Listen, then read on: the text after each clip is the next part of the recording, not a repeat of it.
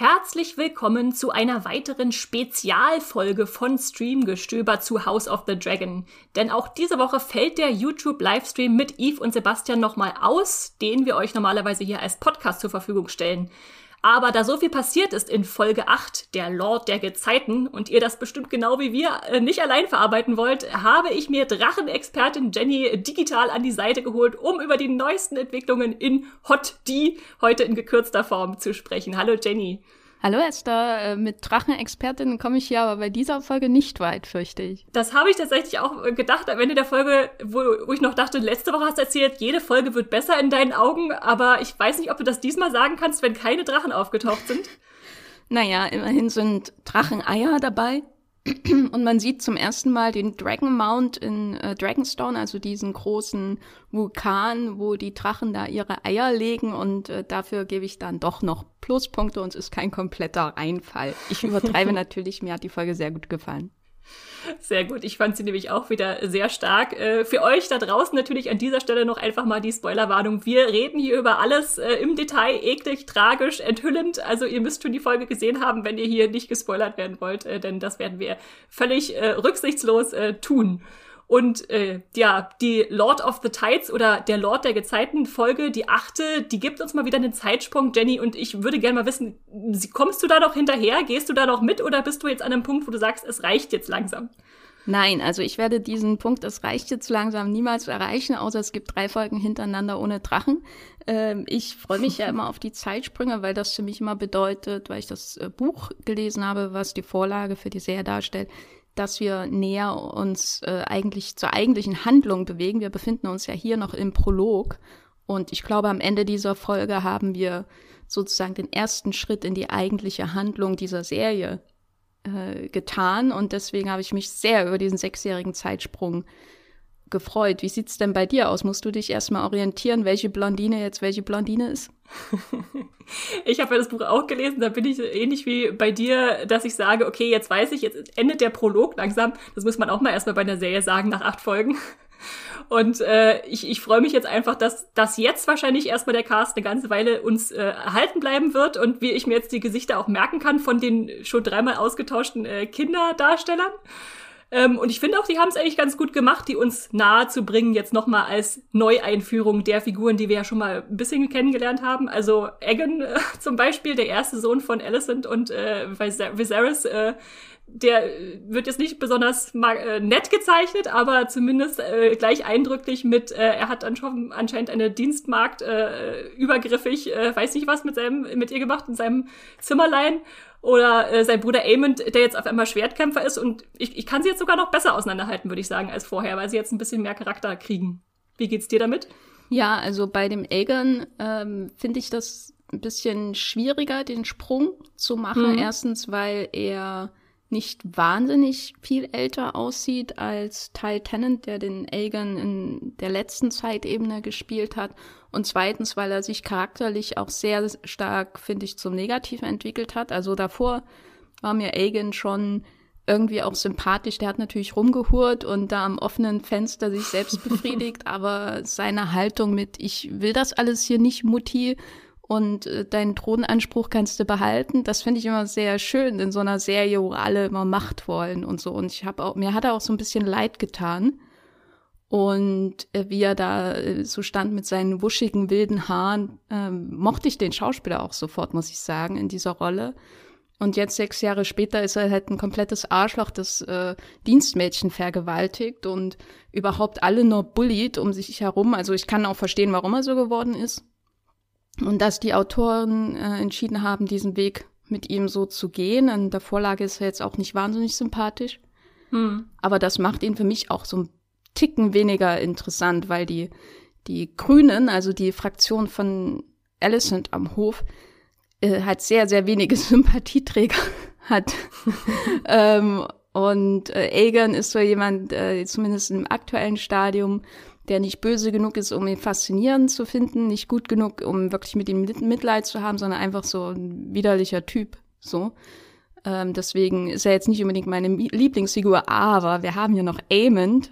Oh ja. Äh, der gespielt wird von Ewan Mitchell diesmal. Der hat ja glücklicherweise ein Auge verloren, das heißt, wir werden ihn immer unterscheiden können in der letzten ähm, Folge. Und der Schauspieler, also das ist, den, den kennt man ja aus The Last Kingdom, da hat er schon mitgespielt, deswegen kommt er vielleicht dem einen oder der, an, der einen oder dem anderen unter euch bekannt vor. Ähm, und hier sein erster Auftritt, da weißt du schon, also auch als Buchkennerin, das ist Eamon. Das ist der, der Mensch, der als kleiner Junge zu oft Damon äh, angeschaut hat und gedacht hat, so will ich auch werden. Und solche Blicke haben wir ja hier in dieser Folge auch ein paar Mal. Und was mir noch sehr gefällt, ist das Casting von Helena. Mhm. Die fällt ja mal so ein bisschen hinten runter, weil sie ja immer noch mit ihren Insekten spricht. Und da finde ich den Übergang, also ich weiß gar nicht, das ist so fast eins zu eins. Das fand ich wirklich erstaunlich. Da habe ich überhaupt nicht nachgedacht, dass die, die Schauspielerin gewechselt hat.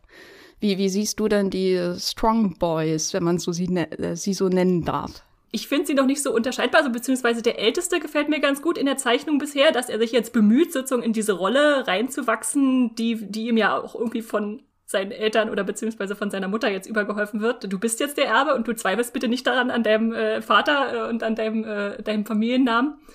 Ähm, das finde ich schon ganz spannend, wie der gezeichnet wird. Ähm, der Jüngere, ja, und der, der jüngste Joffrey, der ist sowieso nur noch so ein Anhängsel. Ähm, da brauche ich noch ein bisschen mehr, glaube ich, damit sie mir ähm, mir als, als Figuren nahe kommen. Ich glaube, von den aktuell neu besetzten ist mir auch äh, Amond noch am, am, am nächsten, im Sinne von, der wird garantiert der nächste Fanliebling, oder? Na, mal schauen, ob Liebling das richtige Wort ist. Aber komm, also äh, der ist schon so ein zweiter Damon, äh, also auch als, vielleicht auch als Gegenspieler zu Damon jetzt aufgebaut, äh, dass ich denke, da werden, glaube ich, noch viele Leute Freude dran haben an den zweien. Ja, Freude ist relativ. Je nachdem, worüber man sich freut als Game of Thrones Gucker, ist das ja vielleicht etwas anders als bei anderen ja. Serien.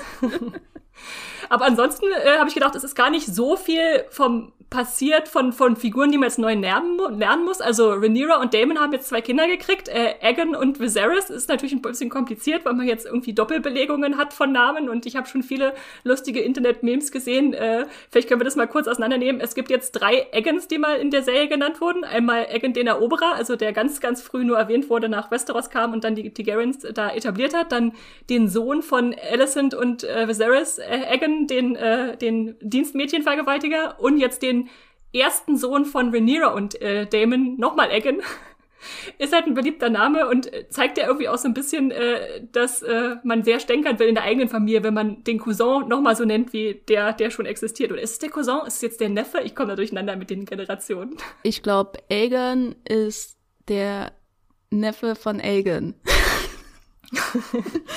doch, doch, ich glaube, ich glaube, das haut hin. Ja, ja, ja, ne, weil die anderen sind ja auch ihre Neffen, also die die Strong Boys sind ja auch die Neffen von. Stimmt, äh, stimmt. Amon nennt ja die die Neffen. Und ja, das ist natürlich auch ein echter Stichelmoment, ne, dass da schon ein Elgin da ist und Rhaenyra sagt, äh, mein Elgin ist ein besserer Junge um den Namen von unserem großen Stammvater unseres Hauses, zumindest in, in der Westeros-Zeit äh, zu tragen. Das ist, äh, das wird, äh, da wird gar nicht drüber gesprochen, aber es ist ja eigentlich eher ungewöhnlich, dass man das macht.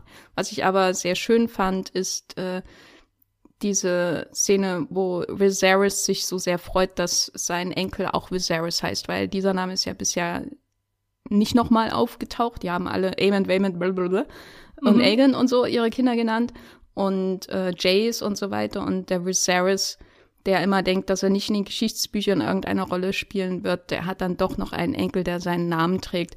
Und das ist gut, wenn ihm niemand erzählt, welche andere Figur in der Geschichte von Game of Thrones dann noch Viserys heißt. Ja, ja. Also da habe ich über die Szene habe ich mich auch gefreut, dass er sich dann äh, denkt, ach, der Name, der eines Königs würdig ist, sagt er ja auch. Und worüber ich mich nur so am Rande noch gefreut habe, ist, dass es eine Szene gibt, in der sowohl Rhaenyra als auch Rhaenys als auch Rhaena auftreten. Und ich dachte, die haben die garantiert nur geschrieben, damit die Leute verwirrt sind, wenn sie darüber schreiben wollen. Ähm, und vielleicht zwei Kinder, die wir auch erwähnen sollten ähm, ja. von Helena, die haben auch Kinder bekommen. Wo, woher wissen wir das?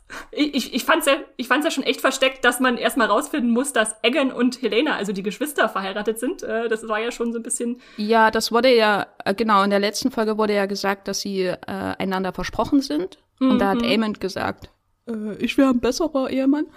Ähm, und diesmal gibt es eine Szene, wo es um das Dienst Dienstmädchen äh, geht, das von Aegon vergewaltigt wurde. Und äh, es gibt, ich glaube, Alicent und äh, stellt Aegon zur Rede in seinem Schlafzimmer wie immer, der Raum, wo er sich immer auffällt, wenn er, wenn er darüber frei entscheiden kann. Und dann kommt Helena rein und sagt, wo ist, äh, ich habe ihren Namen vergessen, irgendwas mit D. Dieses Dienstmädchen, ja, ja. Genau, wo ist, war, ja. ähm, sie sollte die Kinder ankleiden und sie spricht ja von den Kindern im Plural. Und wir wissen nicht genau, wie viele es sind, aber zu diesem Zeitpunkt im Buch hat Helena ähm, zwei Kinder, Zwillinge bekommen, nämlich Jahara und Jaharis. Mhm. Das ist immer so, ah. Ähm, und später bekommt sie dann noch eins. Äh, also zumindest im Buch gibt es die, gibt es auch so eine Szene, wo ähm, Jace mit Helena tanzt und dann wird quasi gesagt, danach hat sie dann noch ein Kind bekommen. Also nehme ich mal an, dass sie zu diesem Zeitpunkt von Folge 8 die Zwillinge hat und noch nicht das dritte Kind. Aber wer weiß. Mir, mir ist jetzt gerade einiges klar geworden, weil ich habe zum Beispiel Helena in dieser Szene noch gar nicht als die Schwester irgendwie identifiziert gehabt, sondern dann erst bei der Familienfeier später, wo sie ja dann, wo sie erzählt, äh, dass ähm, äh, sie als die Ehefrau Bürde gar nicht so schlimm ist. Man muss nur, man wird die meiste Zeit ignoriert und dann später äh, ist man äh, ja nur im Bett mal, wenn er betrunken ist, äh, angebracht. Also das, diese ziemlich grausame Beschreibung des Ehelebens äh, hat mir dann erst in, äh, nahegelegt, ah, okay, die zwei sind, gehören jetzt also zusammen, wirklich nach der Versprechung.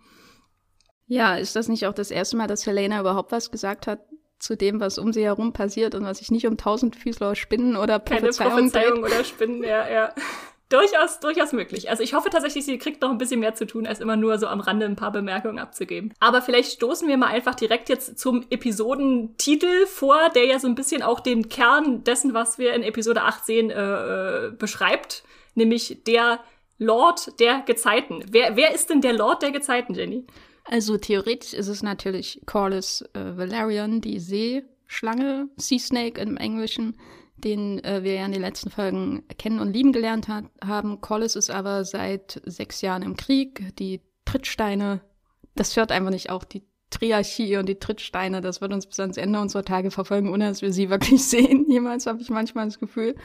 Und dabei ähm, wurde er stark verletzt und leidet an Fieber. Wir sehen ihn in dieser Folge nicht, sondern er ist auf dem Weg ähm, nach Driftmark zum Stammsitz der Familie Valerian und deswegen bringt Waymond, sein Bruder, äh, den wir früher schon mal gesehen haben äh, bei der Beerdigung von äh, Corlys Tochter, aber auch am Anfang bei einem dieser, äh, bei einer dieser Szenen äh, in den Trittsteinen, wo er als Master of Complaints bezeichnet wurde, der Waymond, ähm, also den Kemmer, der nölt gern und der kommt jetzt an und sagt, hier, mein Bruder wird bald sterben, ähm, wer wird denn jetzt der Nachfolger? Weil eigentlich soll das ja äh, der jüngste, nee, der zweitjüngste Sohn von Rhaenyra werden, nämlich Luke, Lucerys.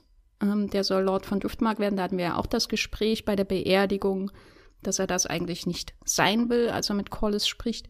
Und äh, Waymond sagt natürlich, nee, geht nicht, das ist ein Bastard, wir können nicht dieser Person den Familiennamen übergeben. Und Rhaenys äh, ist so ein bisschen, oder Rhaenys ist so ein bisschen hin und her gerissen. Sie kann, glaube ich, nichts mit Waymond anfangen und sieht ihre Zukunft auch in Gefahr, weil wenn Waymond wirklich ähm, Lord von Driftmark werden würde, dann ist ja weder für sie Platz noch für Bela oder Rhaena, also ihre Enkelkinder, die wirklich ihre Enkelkinder sind.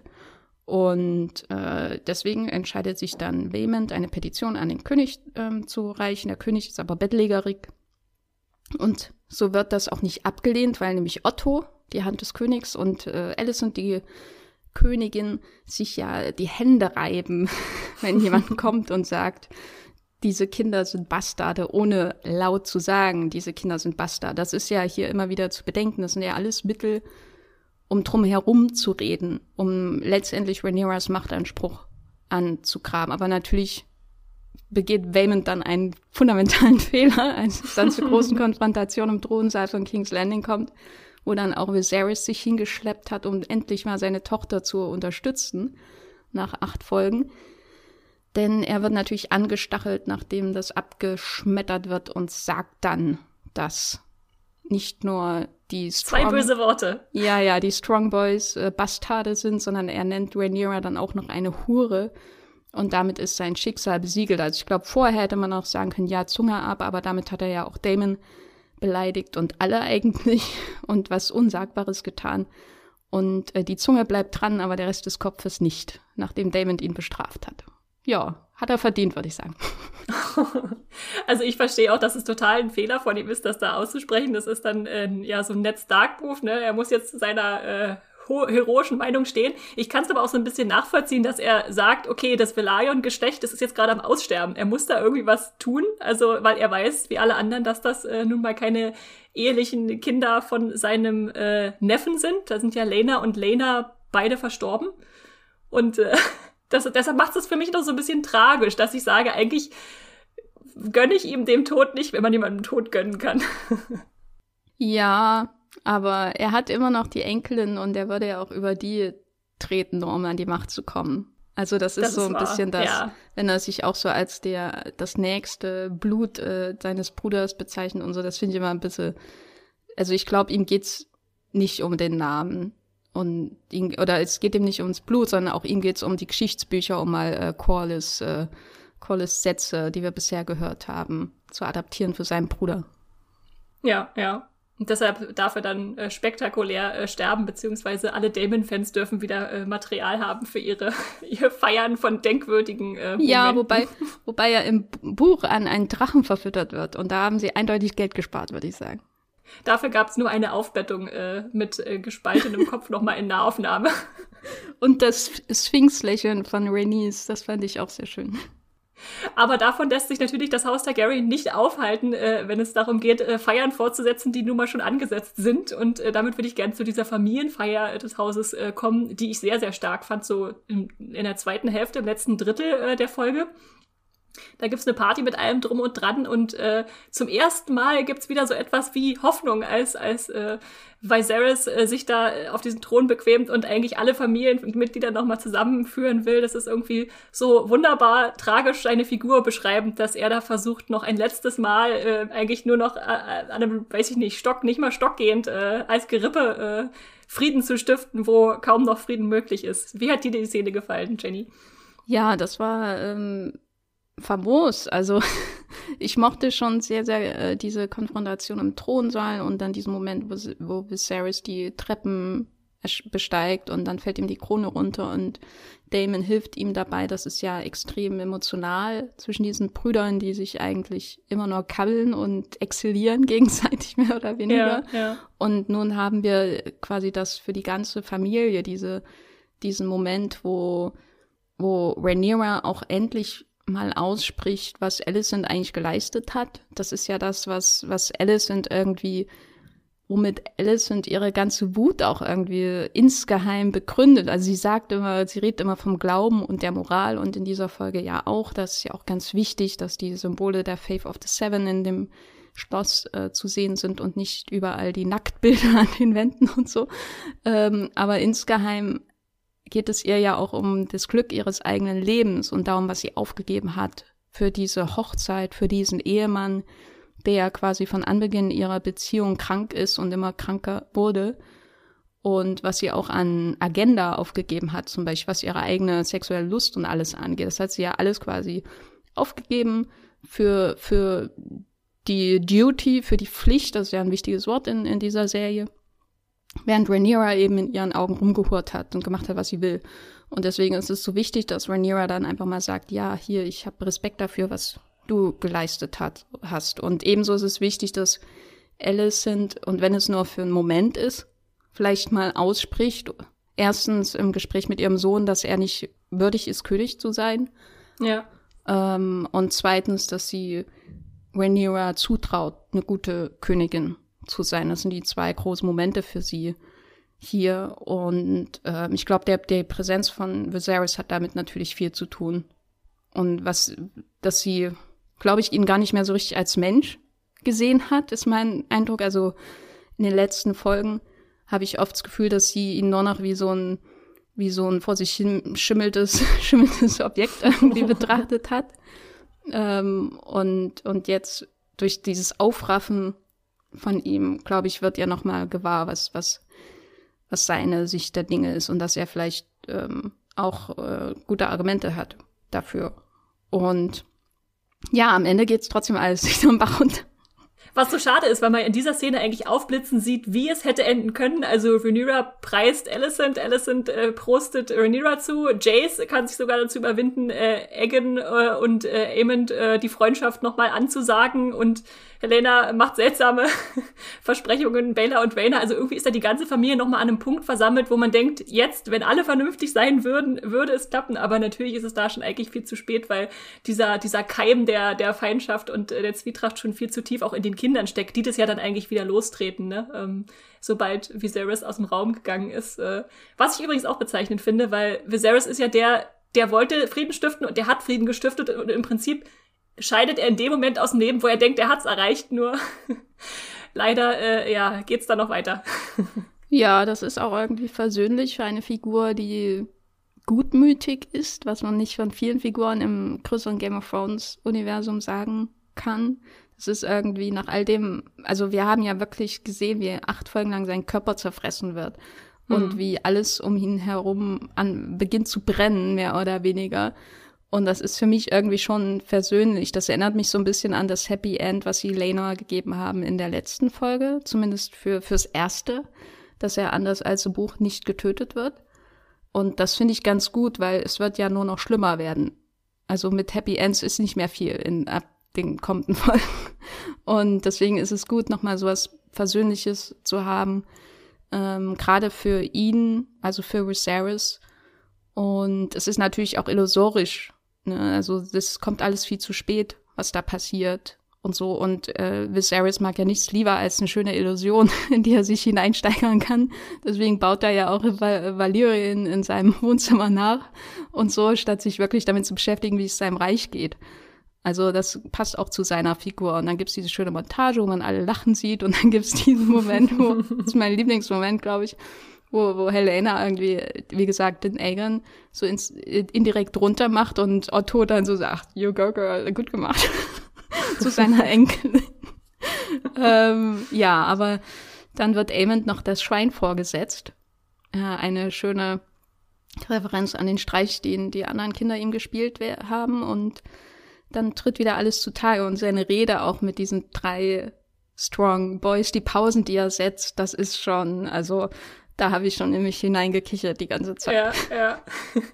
Ich glaube, im, im, im deutschen müssen sie dann wahrscheinlich sowas wie kraftvoll oder so nehmen, weil ich glaube, die deutschen Namen sind Kraft, also strong, äh, ja, ja, die, die Jungs. Sowas. Ja, okay. Ja. Das, äh, ja, da hat man dann schon gemerkt, wie es alles langsam wieder kippt. Und äh, das ist natürlich umso sch mehr schade für das äh, Happy End, was wir zumindest Viserys äh, jetzt äh, vergönnt hatten. Ähm, und gerade dieses Leiden, was er ja von Anfang an mit sich rumträgt, ist ja auch so symbolisch für seine Herrschaft. Also er hat versucht, sich an den Frieden zu klammern. Äh, sie hat ihn aber, also gleichzeitig hat seine, seine Krone oder sein, sein Herrschertum ihn aber auch dann zerstört mit äh, Lepra, hattest du, glaube ich, äh, gesagt, ist das, ne? Also ja, Paddy, Paddy Considine oder Considine hat in einem Interview gesagt, das ist eine andere Form von Lepra. Mhm. Aber im größeren Sinne gibt es ja die Geschichte, die Legende innerhalb dieser Welt, dass wer sich auf den eisernen Thron setzt und dem nicht würdig ist, äh, der schneidet sich daran. Und es äh, hat, das hat ja Viserys auch äh, mehrfach getan. Der erste Folge sehen wir ja direkt, wie er sich daran schneidet. Und äh, das ist so, ja, das wird dem Thron nachgesagt, aber andererseits sind da so viele Ratten in der Burg, dass ich mir auch vorstellen kann, dass er sich anderweitig mit irgendwelchen Bakterien infiziert hat. Ja, das war, war wahrscheinlich die erste Wunde und dann hat es angefangen zu eitern und dann war es nicht mehr zu stoppen, auf jeden Fall. Ja, und irgendwie fand ich es dann, äh, obwohl es natürlich für ihn ein schöner Abschluss, ein schöner in Anführungszeichen Abschluss ist, also auch wenn er seine Phantom der Opermaske abnimmt oder, oder den Two-Face äh, von äh, Dark Knight macht, äh, dann doch irgendwie traurig, äh, als am Ende, ganz am Ende der Folge, er dann doch allein stirbt. Also alle haben ihn irgendwie verlassen und äh, klar geht er mit den Worten My, my Love, meine Liebe wahrscheinlich, äh, in, in den Tod und blickt dann, ich nehme mal an, seiner, seiner ersten, seiner einzigen Gatten Emma, gegenüber, die wir in Folge 1 haben sterben äh, sehen dass, dass er sie dann wieder sieht sozusagen im Tod. Aber trotzdem ist er in, in diesem Moment in seinem Zimmer ganz allein, obwohl eigentlich alle was von ihm wollten. Aber Alicent dann noch weggeeilt ist, bevor er seinen letzten Atemzug gehaucht hat. Ja, ich fand das aber trotzdem irgendwie schön. Ja, ja. Dass, also ich habe mir das so vorgestellt, dass er sie vor sich sieht und das ist ja das einzige äh, neben Rhaenyra, was ihm irgendwie ähm, Freude schenkt. So ja, Emma, beziehungsweise er Jahrzehnte Schuldgefühle gehabt dafür, ähm, dass er da entschieden hat, dass sie dieser Prozedur unterzogen wird. Ja, und ja, äh, ja es, es, ist einfach sehr berührend gewesen. Aber das davor äh, hat bittere Konsequenzen. Ja, ja, ich glaube, darüber sollten wir als letztes auf jeden Fall auch noch reden. Das Lied von Eis und Feuer wird ein weiteres Mal erwähnt. Das ist der Grund, warum äh, Alicent wegeilt. Denn vielleicht magst du das noch mal kurz zusammenfassen. Was äh, passiert denn jetzt in diesen allerletzten Momenten, wo eigentlich die Ver Versöhnung so nahe schien? Ja, also wir haben ja früher in der Folge schon mal gesehen, wie Rhaenyra mit ihrem Vater spricht und darauf zu sprechen kommt und sagt, äh, wenn ich das wirklich machen soll, wenn ich diese Rolle übernehmen soll, ähm, die von der Prophezeiung vorhergesagt wird, jeder Targaryen-Herrscher und jede Herrscherin in ihrem Fall übernehmen soll, dann musst du mich unterstützen. Und das hat er ja letztendlich getan, mhm. ohne es ihr ähm, wirklich zu sagen vorher persönlich. Aber ich lese diese Szene so, dass es sich wieder vorstellt, dieses Gespräch ginge weiter.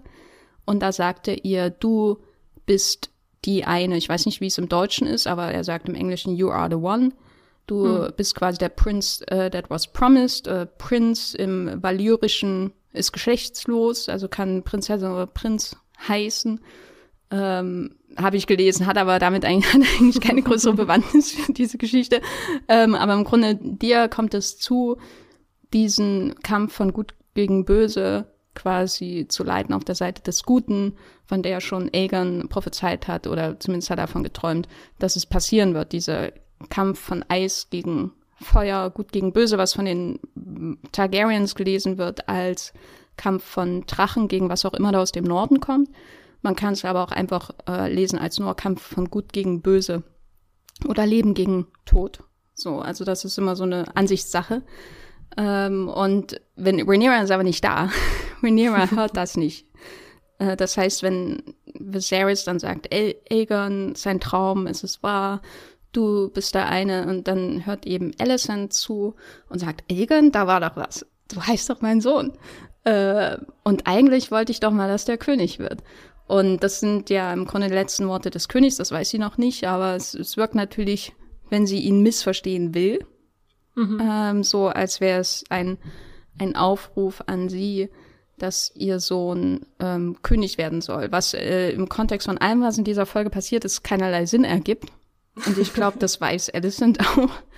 Aber ich finde, man muss immer bedenken, wie lang dieser Hass auf Rhaenyra in ihr schon schwelt und wie groß die Furcht um die Zukunft ihrer Kinder ist.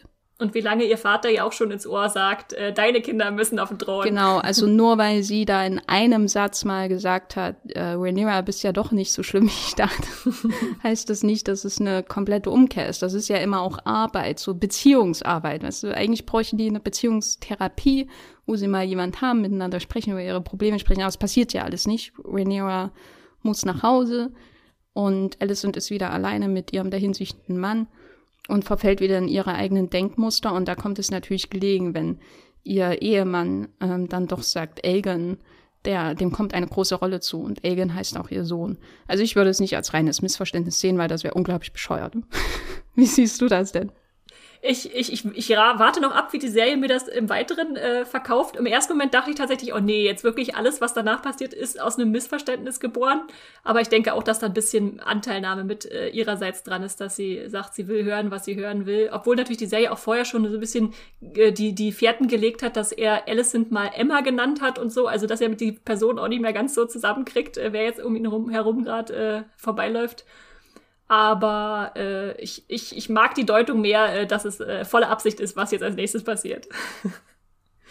Und ich finde eigentlich, also ich, ich muss sagen, ich fand am Anfang das äh, nicht so toll, dass die Prophezeiung jetzt noch reingebracht wurde aus Game of Thrones, diese offenkundige Querverbindung von White Walker, oh, wir müssen das jetzt schon mal hier in House of the Dragon auch äh, andeuten.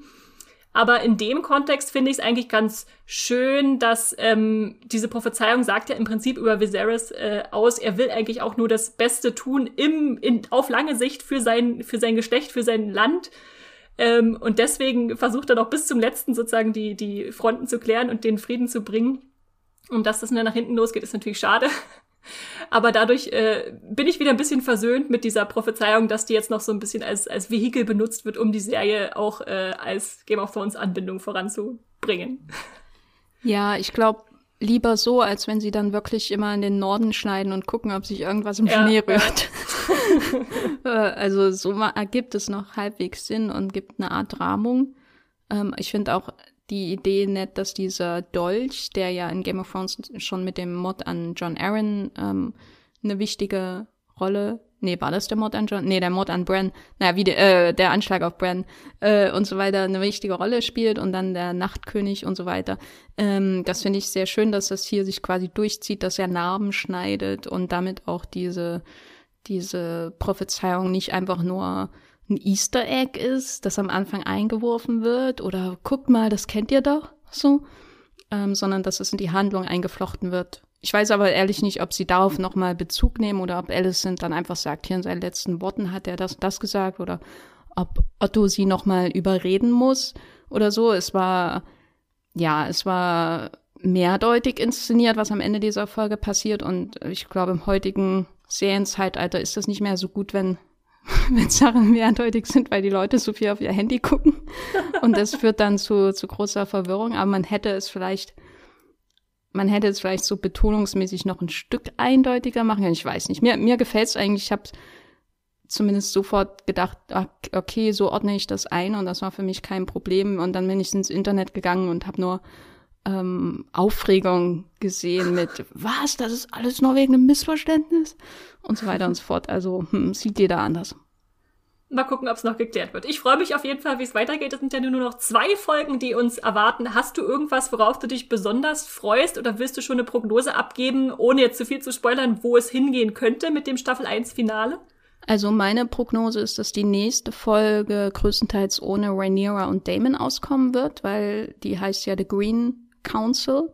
Mhm. Ähm, und im Trailer sieht man davon auch nicht viel. Also es wird vor allem jetzt um die Reaktion auf den Tod von Viserys gehen in King's Landing.